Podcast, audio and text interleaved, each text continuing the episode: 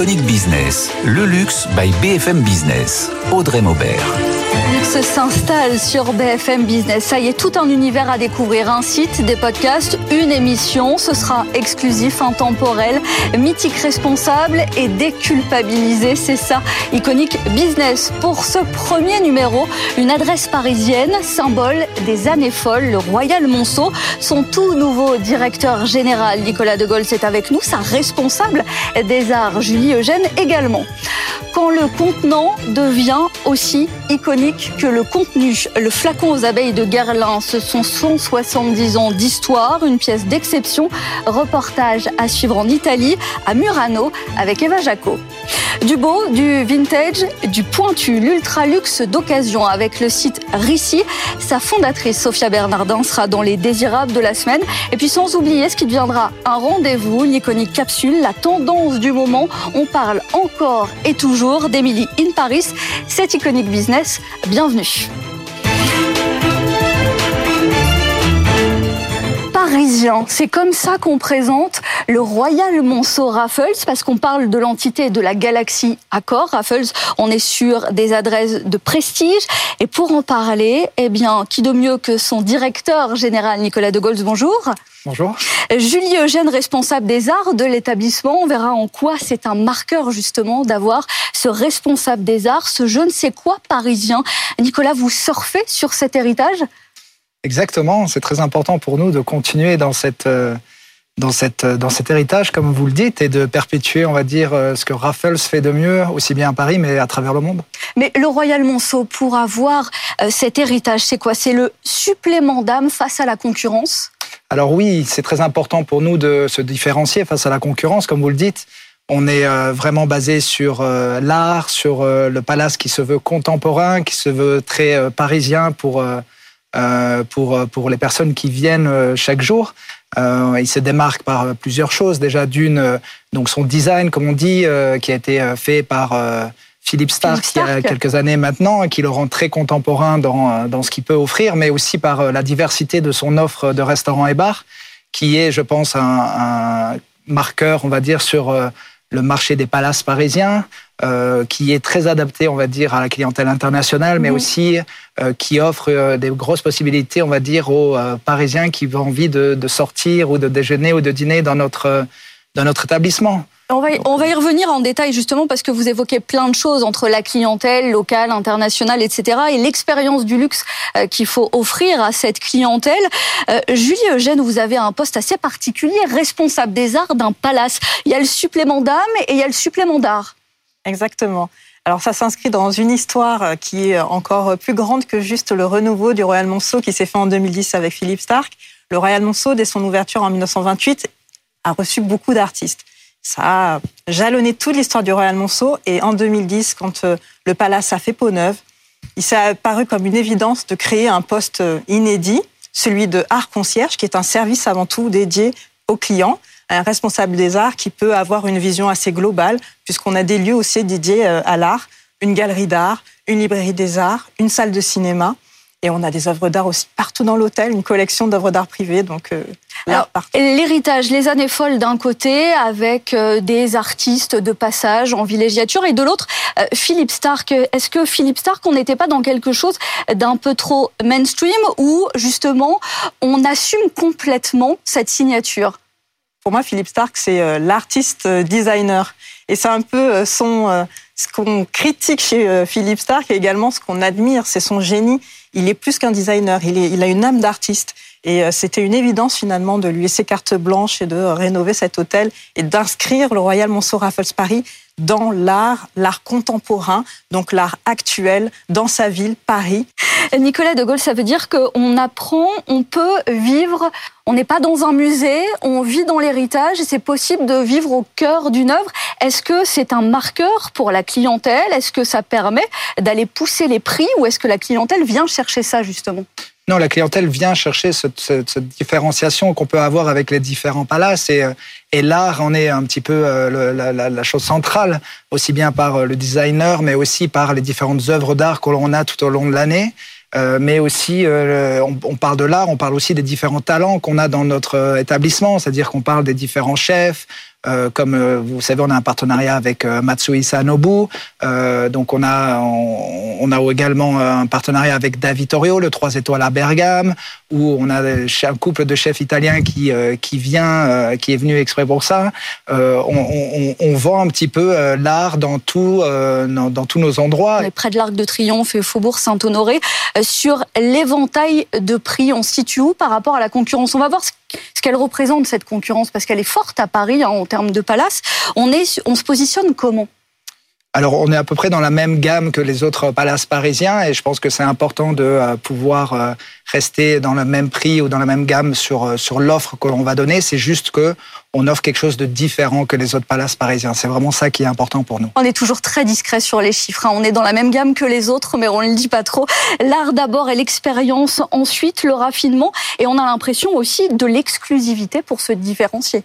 C'est exactement ça. Et c'est vraiment le, ce qui marque, on va dire, le Royal Monceau, c'est cette exclusivité. Alors aussi bien dans le design de nos chambres, comme j'ai dit, mais dans l'offre restaurant et bar, et dans le spa, on est, euh, on vend un petit peu de l'exclusivité dans chaque chose, mais aussi dans euh, notre service, on va dire en chambre de butler, où on est le seul palace parisien à offrir un service de butler dès la première catégorie de chambre. Donc c'est quelque chose qui est un petit peu euh, différent et qui est, je pense, important pour pouvoir se positionner dans ce marché qui est très euh, compétitif. Bah justement, dans la bataille que se livrent les palaces à Paris en France, on va faire un tour d'horizon à présent avec euh, Erwan Maurice euh, qui va balayer pour nous eh bien, cette concurrence à l'échelle certes parisienne, mais pas seulement, c'est à l'échelle de la France. On voit ça avec lui tout de suite.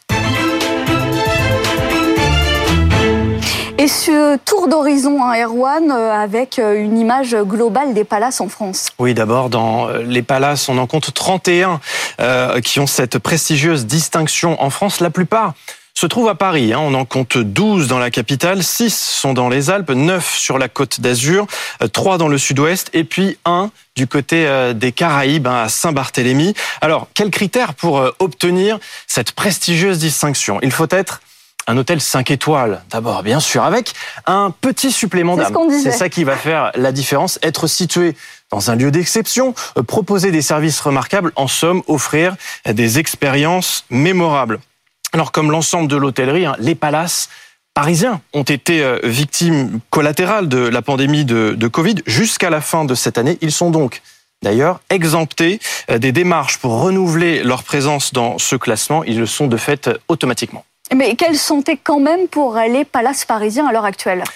Oui, alors bah, contrairement à la Côte d'Azur, les palaces parisiens ont particulièrement souffert de cette crise euh, sanitaire en 2020 parce que ces établissements comptent en fait largement sur un public euh, qui a été euh, absent pendant de nombreux mois, à savoir la clientèle d'affaires et puis les étrangers, effectivement, Trois clients sur quatre dans les palaces parisiens, ce sont des étrangers qui viennent des États-Unis, du Japon, de Chine, du Moyen-Orient et puis avant euh, la guerre en Ukraine, euh, de la Russie.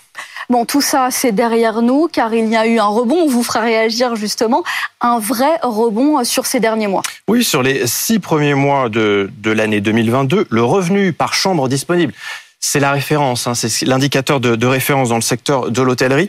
Il était supérieur de 15% par rapport à 2019, c'est-à-dire avant la crise sanitaire.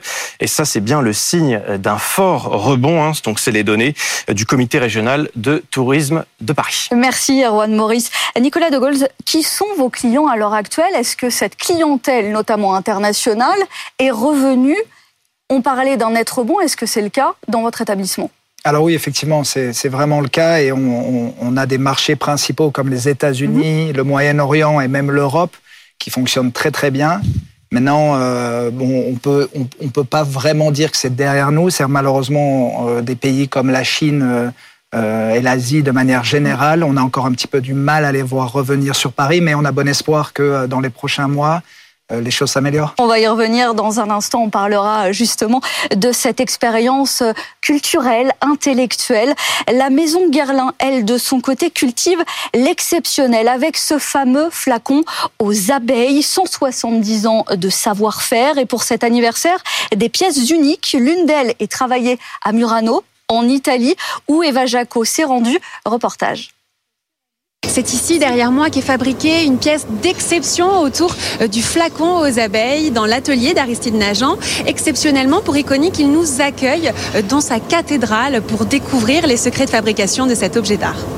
Première étape, la fabrication de 12 fleurs en verre. Sur chacune d'entre elles, une feuille d'or y est délicatement posée. Les gestes sont précis. On assiste à un ballet méticuleux entre le maître verrier et ses deux artisans. Deuxième étape, la création de deux grandes feuilles. Une fois assemblées, le temps est compté et la concentration maximale. Vient ensuite l'étape la plus délicate. On assiste à des allers-retours millimétrés entre le four et le maître verrier qui colle à chaud de manière chirurgicale chacune des douze fleurs sur les fragiles pétales en rotation continue. Une fois la parure assemblée, direction le four de refroidissement pour 24 heures. Derrière ce flacon d'exception, un artiste, Aristide Nagent, le seul verrier français de Murano. Le process de fabrication le fascine toujours. Coller toutes ces fleurs à chaud en portant euh, toutes les 40 secondes, 45 secondes la pièce à l'intérieur du four à 1100 degrés, où on déforme, on reforme sans arrêt la forme, c'était mais spectaculaire à réaliser. Une journée complète pour une pièce. Euh, plus que sportif quelque part, c'était à la limite euh, du possible. Pour Guerlain, la création de cette pièce s'inscrit dans une tradition très forte de la maison, où le flacon revêt un caractère aussi puissant que le parfum lui-même. Anne-Caroline Prazan, directrice du patrimoine chez Guerlain. Dès 1830, le fondateur de la maison, Pierre-François Pascal Guerlain, a très vite compris, à deux ans après l'ouverture de sa belle maison, que le contenant est tout aussi important que le contenu. Et il va collaborer avec des artistes, des artisans d'art de son époque. Et les quatre générations de Guerlain, de ces grands créateurs vont faire la même chose et finalement on reprend le témoin. Après cette série limitée de 10 bouquets de la mariée numérotée, d'autres éditions vont venir rythmer cette année anniversaire. Guerlain a collaboré ce mois-ci avec Maison Matisse pour une première pièce inspirée du tableau euh, La musique du peintre Henri Matisse. Et en fin d'année, c'est la maison Chaumet qui va euh, parer le flacon aux abeilles d'or et de diamants. Julie Eugène, ça vous parle quand on parle justement de ce savoir-faire, de cette sélection d'art? Excusez-moi, mais ça fait plus que me parler. Aristide Nagent fait partie des artistes qui a réalisé des pièces pour le Royal Monceau. Il a créé de nombreuses lampes et appliques euh, au sein de notre hôtel. Ce sont que des éditions euh, limitées, en fait même euh, uniques, puisqu'elles sont toutes gravées, numérotées. Et quand on en met deux à côté, on a l'impression qu'on va avoir deux œuvres similaires. Et finalement, il y a beaucoup de différences. Donc euh, oui, ça me parle. L'art et l'artisanat sont euh, centraux euh, au sein du Royal Monceau Raffles Paris. Quoi, vous êtes la caution intellectuelle, la caution artistique de l'établissement? Vous êtes à même d'apporter une sélection pointue, c'est ça la plus-value? Dans nos clients, il y a des personnes qui découvrent, mais il y a aussi des collectionneurs et des amateurs d'art qui ont une grande culture. Donc il faut même si on apprend toujours, il faut aussi pouvoir euh, apporter des choses à nos, clients. Avec quelque chose qui s'est développé, c'est la boutique en ligne. C'est quand même un pari particulier quand on vise le raffinement, l'exceptionnel. Et là, on a l'impression quand même qu'on démocratise un maximum, on vulgarise. C'est important dans la culture. La culture se doit tout de même d'être accessible à tous. Donc, euh, il faut, euh, il y a une dimension qui est euh, vraiment d'être d'exception, c'est le luxe, ça paraît inaccessible. Mais finalement, il y a quand même toujours des choses qui sont accessibles, notamment les livres. Donc euh, notre librairie des arts est, euh, vraiment un lieu où on peut trouver des choses qui commencent à 8 euros et puis ça peut aller à plusieurs milliers d'euros. Donc pour tout le monde. Et cette boutique en ligne est un moyen de montrer, d'ouvrir nos portes. Ça veut dire qu'on s'ouvre à un autre public, à une autre clientèle qui fonctionne très bien, c'est la pâtisserie, parce que la pâtisserie maintenant est en vogue et, ça fonctionne bien et les gens, euh, on va dire, commandent 24 heures ou 48 heures à l'avance, viennent chercher leurs galettes. Euh, donc c'est très facile aussi. Donc euh, on, on, avait vraiment besoin, je pense, de s'adapter en fait aux besoins vraiment du client. Vous avez joué le jeu en amont. Je vous ai demandé quelles étaient vos iconiques. On voit ça tout de suite avec vous. Mais je vais tricher, je vous en ai demandé trois chacun et vous allez en choisir un seul. Julie Eugène. Voilà. Question piège. C'est vraiment très piège. Ah. On va dire le backgammon. Le backgammon et pourquoi? Le backgammon parce que c'est une découverte. En fait, euh, nous travaillons avec la maison Hector Sachs, qui est une mm. maison française qui travaille le cuir de manière artisanale et qui a développé toute une série de euh, bagamones et de divers produits de jeu pour le Royal Monceau. Ça fait plus de dix ans que nous collaborons avec eux. Et depuis l'année dernière, nous avons lancé un tournoi de bagamones parce qu'on s'est rendu compte que finalement, avec le Covid, justement, on avait aussi un besoin de se retrouver. Notre clientèle avait besoin de se retrouver dans un lieu. Et cet événement est un, événement assez fédérateur. Nicolas de Gaulle, si vous devez en choisir euh, un symbole, une illustration du luxe pour vous euh, dans les trois que j'ai fait, bien sûr. Donc moi, je dirais euh, le lieu. Moi, j'ai parlé de Villefranche-sur-Mer parce que je suis donc, je viens de là. C'est une petite ville qui est entre Nice et, Monaco et elle a la chance d'offrir la plus belle baie du monde, comme on dit. En toute objectivité, en toute objectivité. Euh, mais c'est là aussi où j'ai grandi, où euh, j'ai eu mes premières expériences. On a toujours envie de, de, de, de revenir là d'où on vient, on va dire. Merci à tous les deux. Merci Nicolas de Gaulle, directeur général du Royal Monceau Raffles et euh, Julie Eugène, responsable des arts. Merci d'avoir été avec nous. Tout de suite, on parle, on a parlé d'exclusivité, on parle aussi de mass market. Vous n'avez pas échappé vous non plus, à la déferlante Emily in Paris. Vous tentez une apparition peut-être dans la série Netflix? Vous allez ah, essayer de placer euh, le Royal Monceau pour une prochaine fois, non? Pourquoi pas, oui. C'est la vitrine de choix pour les marques qui draguent les 25-35 ans étude d'un phénomène dans l'iconique capsule.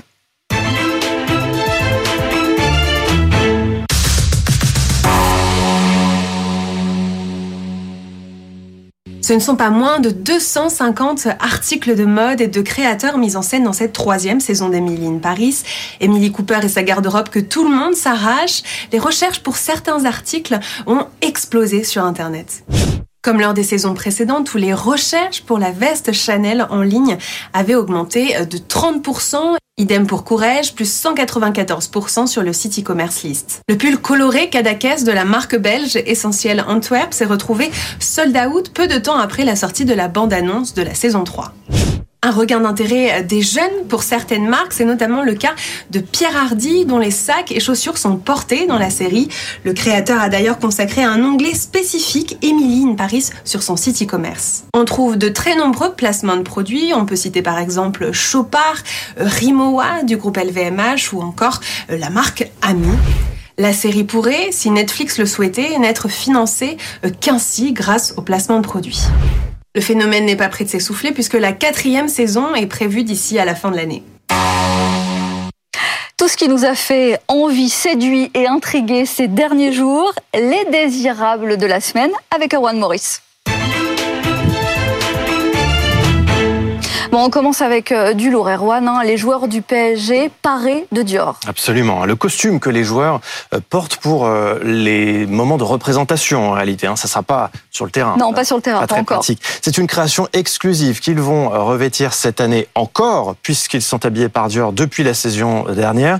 C'est signé Kim Jones, le directeur artistique de la marque Dior Homme, et complété notamment d'un manteau en cachemire à 4800 euros et d'une paire de derbies en cuir noir, 850 euros. Lamborghini, de son côté, cessait aux deux roues. Deux roues.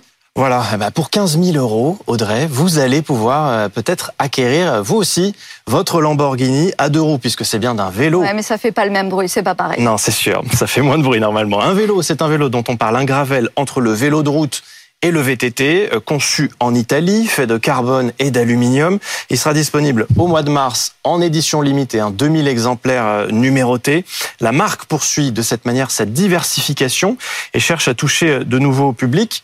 Vous en rappelez peut-être, mais il y a un petit peu plus d'un an, Lamborghini était déjà sorti de son univers de l'automobile euh, en concevant un fauteuil pour les gamers. on regarde un peu dans le rétro en Chine où Chanel a été la marque la plus active sur WeChat en 2022, marque française donc. Absolument, c'est Chanel qui a parfaitement intégré euh, les codes de la vente en ligne en Chine. 1,3 milliard de Chinois sont inscrits sur WeChat, le réseau social de référence là-bas hein, pour la vente en ligne qui représente et c'est une exception, la Chine. Plus de 50% des ventes totales se font en ligne, donc il faut absolument euh, être euh, bien ancré euh, sur le web. Chanel passe ainsi devant Prada, Hermès, Vuitton et Burberry en ayant été la marque de luxe la plus active ces derniers mois sur la plateforme. Et Erwan, on termine avec Baccarat qui imagine des pièces en cristal, ça on le sait, mais des pièces inédites. Eh, parce qu'elles sont sans plomb, c'est un exploit puisque le cristal sans plomb en réalité, c'est du verre, hein, mhm. normalement. Euh, mais Baccarat aurait trouvé une recette, recette qui est tenue secrète,